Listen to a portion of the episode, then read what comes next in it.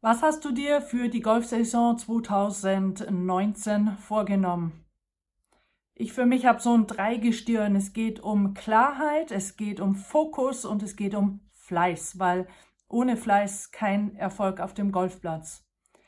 Klarheit, Klarheit über meine Ziele für die Saison, meine Werte, was ist mir wichtig, was möchte ich in meinem Leben durch das Golfspielen sicherstellen, eine Antwort auf die Frage, wozu spiele ich Golf? Sich mal reflektieren, kommen Impulse, denn geh dem mal nach, kommen Körpersignale, denn es muss ja nicht erst zum Bandscheibenvorfall kommen. Überprüf mal deine Gewohnheiten und Rituale auf dem Platz, Thema äh, Postshot und Pre-Shot Routine und zum Beispiel auch die Körpersprache und Körperhaltung, denn an dieser erkenne ich sehr schnell, ob das heute was wird oder nicht. Und dann macht das Ganze schriftlich, denn alles, was wir schriftlich machen, das bleibt. Es ist meist auch konkreter. Wir können es dann auch nochmal nachlesen und können uns immer und immer wieder reflektieren, auf der Basis von dem, was wir uns da mal für die Saison vorgenommen haben. Im Folgenden ein paar Anreize, was du reflektieren kannst, äh, zum Beispiel Thema Training. Ich stelle hier im Training immer wieder fest, wenn ich einen äh, Korb Bälle spiele, spielen andere drei Körbe. Man legt den Ball hin, zack, irgendwo hin, der nächste, der nächste, man wird zornig, der Mensch überlegt nicht mehr, woran es liegt. Und wenn, dann liegt es immer nur an der Technik, am, am Boden, am Schläger, an dem, dass jemand daneben geratscht hat oder jemand geknistert hat, aber nicht wirklich ähm, über alle Erfolgsfaktoren hinweg, sondern mache weniger Schläge, aber gehe lieber aus der Playing Zone zurück oder Play Zone, wie immer du das nennst, zwischen den Seilen, die da ausliegen oder von der grünen Matte, von der du spielst. Geh, verlass die Matte und dann überlege in Ruhe, was möchtest du beim nächsten Schlag anders und besser machen. Und erst dann gehst du zurück an den Ball und, sch und schlägst den Ball in dem nächsten Schritt nimm dir bitte ein Ziel und manche spielen einfach immer wieder in die gleiche Richtung, sondern ändern, ändere auch deine Ziele und deine Längen. Denn letztendlich, wenn du das alles nicht machst, dann ist ein Training ganz was anderes wie nachher die Runde. Aber du kannst ja immer auch wieder die Bedingungen der Runde auf dem, beim Training angleichen, kannst äh, eben durch die durch das Wechsel des Ziels, durch auch den Wechsel der Schläger und der Längen dich auf die Gegebenheiten einer Platzrunde einstellen. Und mein ähm, früherer Trainer hat mir da an der Stelle, finde ich, auch einen guten Tipp gegeben. Er hat dann auch gesagt, nimm dir für einen Schläger verschiedene Längen vor, denn es ist wichtig, zum Beispiel die Eisen gut zu beherrschen und eben dann einfach durch äh, ein weniger Ausholen auch mit einem Schläger 6 zum Beispiel mal ein, eine kürzere Distanz spielen zu können. Also was nimmst du dir diesbezüglich vor? Ich würde zum Beispiel an deiner Stelle auch mal Ablenkungen auf äh, der Driving Range üben, indem du jemanden erlaubst, dass er zwischendurch dich stören darf, durch in die Hände klatschen. Ich habe zum Beispiel auch eine App mit Quietschtönen oder indem man jemanden sachte an der Schulter berührt, indem man mal einen Ball einfach beim Patten durchkullern lässt aber diese eben Ablenkung zu üben, denn es will einfach geübt sein und es kann halt immer mal sein, dass auf dem Golfplatz etwas passiert, was ich im Übrigen auch bei den großen Turnieren erlebe, obwohl da ja immer viele fleißige Helfer rumlaufen und dann das Schild Ruhe hochheben oder Quiet Please. Dann arbeite an deinem Selbstvertrauen. Denn das ist das, was wir von den echt Top-Spielern äh, lernen können, egal welche Sportart. Die glauben an sich, die wissen um ihre Stärken, die vertrauen auch, dass sie wieder ins Spiel zurückfinden. Und das kannst du auf vielfältige Art und Weise tun. Da gibt es auch Impulse in meinem Buch Golf Mental. Heute mal achte mal auf deine Körperhaltung, Körpersprache.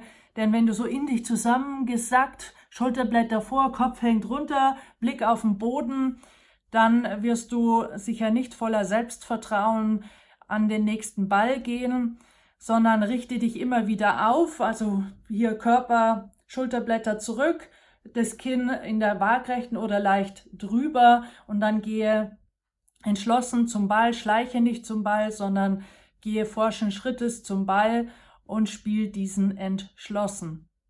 Ich sehe das zum Beispiel auch beim Elfmeterschießen, beim Fußball schon allein an der Körperhaltung und Körpersprache, ob der Ball gleich ins Tor gehen wird oder nicht.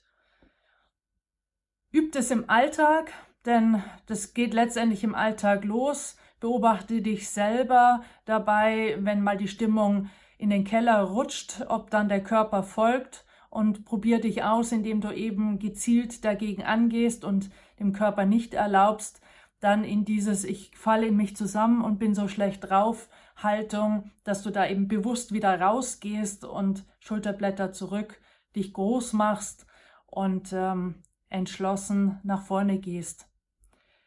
Dann hilft beim Thema Selbstvertrauen ein Erfolgstagebuch zu führen, mindestens einmal die Woche, wenn nicht täglich oder zumindest nach jedem Training.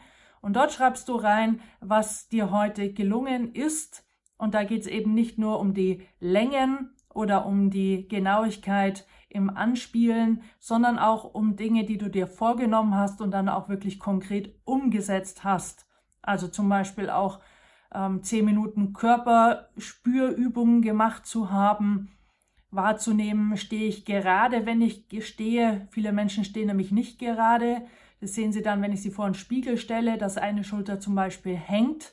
Aber wenn für mich eine hängende Schulter die Ausgangsbasis dafür ist, dass ich gerade stehe, dann stimmt das ganze System natürlich in sich nicht mehr.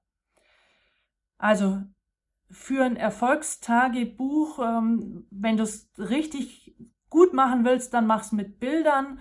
Lass äh, auch immer mal einfach von dir ein Bild machen. Es war ja noch nie leichter als heute mit dem Handy. Druck das aus und ähm, klebe es mit dazu, denn wir ticken und denken in Bildern und die Bilder werden mit dir viel mehr machen als die Worte. Weil überleg mal, wieso machst du Bilder im Urlaub? Ich für meinen Teil habe gerade in Neuseeland in vier Wochen 8000 Bilder gemacht, die ich jetzt natürlich aussortieren darf, ähm, die schlechten Bilder löschen. Nur, warum mache ich die Bilder? Genau, weil ich schaue immer wieder drauf. Ich mache mir im Moment auch kleine Kurzfilmchen, zum Beispiel von äh, Singapur oder von meinem ähm, Flug mit einer kleinen Cessna an den äh, nördlichsten Punkt von Neuseeland, da wo die Maoris ihre Toten fliegen lassen. Und das hinterlege ich mit einer schönen Musik. Und wenn es mir mal nicht so gut geht, dann schaue ich mir so ein Filmchen an und danach geht es mir dann schon wieder etwas besser. Dasselbe gilt, du kannst es auch mischen mit Glücksmomenten, was immer eben für dich Erfolg und Glück ist. Das definiert jeder von uns anders.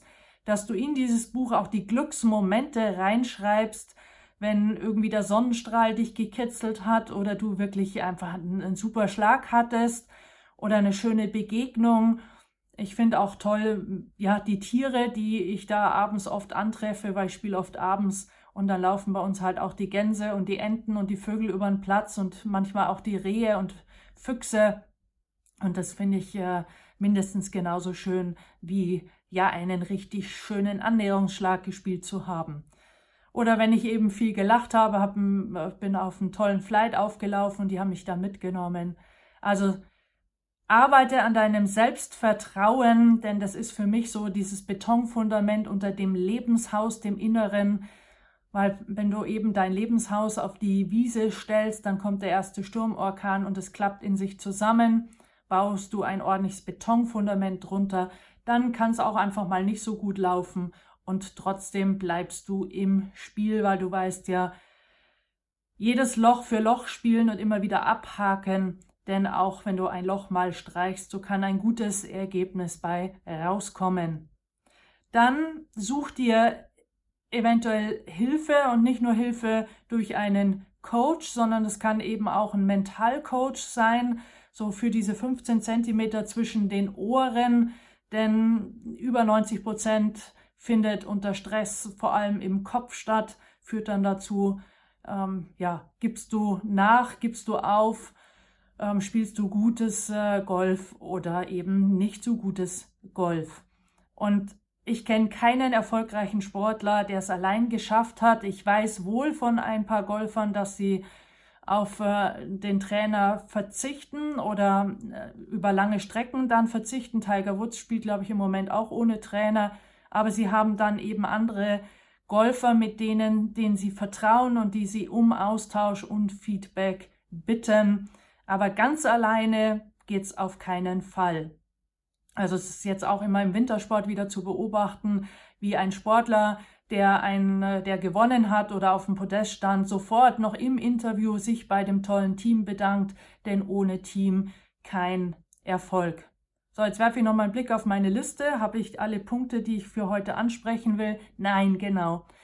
Du kannst natürlich auch jetzt im Winter dir mal eine Menge YouTubes anschauen, Bücher lesen, ob jetzt Technikbücher, Golf Mental, YouTubes, Podcasts. Es gibt so viele Möglichkeiten, wir, wo wir uns Anregungen und Impulse holen können. Es ist sicher nicht nur das sich anschauen von Turnieren im Fernsehen, auf Sky, ähm, weil da fehlt oft die Auswertung, die korrekte Einschätzung, was hat dazu geführt, dass das so erfolgreich war, wie wir es da sehen. Und in den YouTubes, Büchern und Podcasts findest du eben dazu Erklärungen.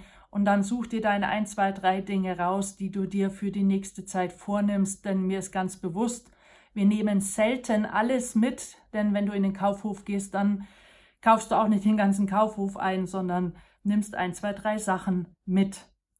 So, für heute Ruhe und Gelassenheit, damit möchte ich aufhören. Da gibt es auch einen Blogartikel dazu.